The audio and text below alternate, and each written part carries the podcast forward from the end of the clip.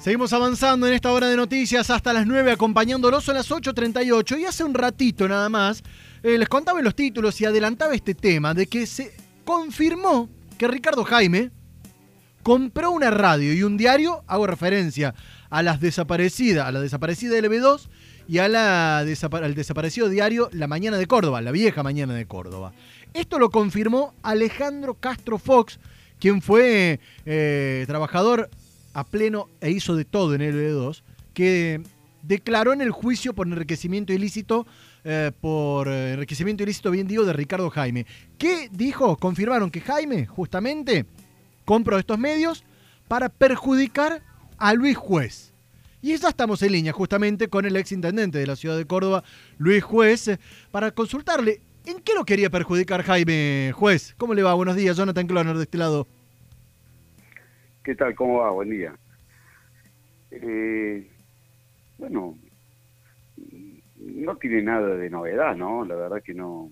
Este es un tema que también se ventiló en los juzgados de Córdoba en una querella que me iniciara allá por el año 2007 o 2006 el secretario de comunicación de la provincia y secretario privado del gobernador de la Sota, Gustavo Bastos, que era un hombre, era el director de la mañana de Córdoba, que era el gerente de noticias de una radio muy importante de Córdoba y, que claramente llevaba adelante y ejecutaba, entre otros, ese plan de fabricar noticias, inventar eh, situaciones, eh, siempre todas desagradables, todas desafortunadas y todas mentirosas, pero pero cuando vos tenés un medio de comunicación que tiene una llegada importante y lo refrendas con una determinada etapa de un diario, y le das característica eh, absolutamente trágica a determinadas cuestiones, va instalando, intentando devorar la imagen del tipo que,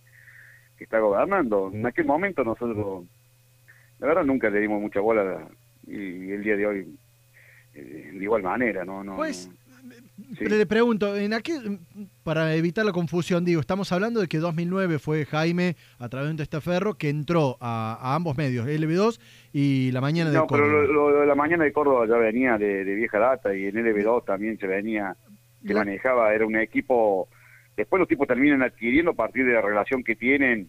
Eh, ya, ya habíamos entrado en una disputa, ya, ya no era intendente, Digo, a eso iba la consulta. En, esos tiempos, ¿usted no estaba muy cercano al kirchnerismo? Digo, estuvo un tiempo en el cual fue eh, muy cercano. Tiempo, no, no, no. Al principio sí, claro. Al principio fue uno de los fundadores de la transversalidad. Por eso, por eso. Pero también había un fastidio permanente de algunos actores del. Anoche en un programa de televisión que se recordaba los 10 años de la muerte de Néstor Kirchner, se hacía alguna semblanza de esta característica y, y nosotros siempre pusimos reparo y siempre nos opusimos a, determinados hechos de, corrupción que venían con, con el combo, ¿viste? Vos querías hacer, eh, no sé, construir las 2.000 viviendas que, veníamos planificando desde hacía muchísimo tiempo en los predios del Liceo Militar General Paz. Trabajamos durante ocho meses incansables para conseguir, para que se hicieran los proyectos, las tres tipologías de vivienda, cuando estábamos por firmar con el jefe del ejército, el general Bendini, que nos había mandado Néstor Kirchner, eh, te parecía José López y David, decía, bueno, esta obra la va a ejecutar una empresa tercerizada de electroingeniería. Y, me acuerdo, no, no, para, eso lo vamos a hacer una licitación. No, no, lo va a hacer esa empresa. No, no, nosotros no vamos a, a ceder ante esto porque, en definitiva, mañana nos van a decir que hemos dirigido una obra importante para beneficiar a tal o cual empresario y vamos a tener problemas. No, si no, no se hace. Y no se hizo. O sea, con Ricardo Jaime en el 2005 nosotros habíamos puesto en pie el transporte urbano de pasajeros eh, eh, con la TANSA, habíamos comprado 315 colectivos cero kilómetros. Y, empezó a funcionar y se convirtió en, casi una de las empresas más importantes porque tenía el 45% de la prestación del transporte urbano de pasajeros de Córdoba. Un día me llama Jaime y me dice, esa empresa la vamos a vender a, a un grupo empresarial de Buenos Aires. No, ministro, digo, no, no, secretario, digo, o sea, no, nosotros, ¿cómo la vamos a vender si ahora que está funcionando no, nos bancamos el quilombo cuando no teníamos ni una bicicleta, ahora, no, no, la, tenemos que vender porque es un compromiso que yo tengo, no, bueno, no, que, ah, no, y nos hizo la vida asperísima. Eh, cada vez que venían los subsidios de transporte, el tipo lo demoraba, nos generaba un conflicto terrible con la UTA, nos generaba Ahora, pasó con Cristóbal López. Pues, es parte de la historia, vieja historia, pero es parte, lo que pasa es que se, se, se perdóname, se, se porque aparece un testigo en un juicio y corrobora lo que todos los cordobeses saben. Todo el mundo sabe cómo Se destapa, finalmente se destapa la olla y, y queda plasmado en la justicia quedó, que, destapado, quedó destapado la querella que te dije yo, que tuve ayer en el 2006, que me hizo Gustavo Basto y en el juicio en el que me tuve que terminar defendiendo yo solo porque el abogado sorpresivamente abandonó la causa eh, pudimos acreditar claramente que lo que decíamos era absolutamente cierto, que estaba vinculado a determinadas maniobras generadas desde el poder para, para tratar de ridiculizarnos. ¿Y era realmente, era efectivamente Ricardo Jaime la cabeza detrás de todo esto, más allá de, quien ponía No, no, no, Jaime era un instrumento. Jaime era un instrumento, como lo era debido, como... Vos, esto también hay que decirlo con toda sinceridad, vos, vos no, no cedés ante los grupos económicos, no cedés ante los tipos que manejan eh, la, y, la toma de decisiones, obviamente te le cruzaste y una vez que te le cruzaste fuiste parada y ya sabes a dónde, esto es así, esta es la historia mm, desde años inmemoriales, hay que cuando vos te paras y desafías a quienes toman decisión y desafías el poder, lo que pasa siempre es lo que pasa siempre.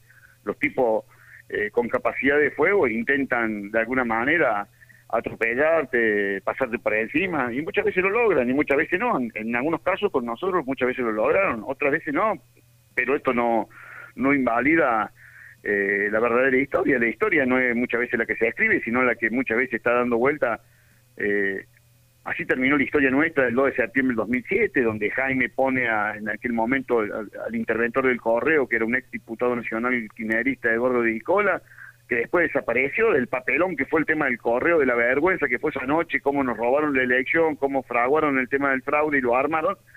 Y bueno, pero lo cierto y lo concreto es que desde ese día hasta la fecha nosotros venimos peregrinando eh, con resultados muchas veces negativos, intentando alguna vez reconquistar e-, ese esa relación para poder estar en, los lugares donde se toman decisiones y poder llevar la, el destino de la gente a, otros lugares.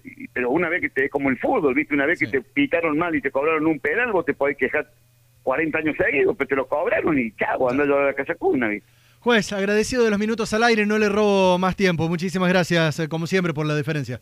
No, no, gracias a vos. Es algo que y te lo agradezco enormemente tengo, tengo cariño por tu familia, por, por todo lo que tienen que ver con los clones.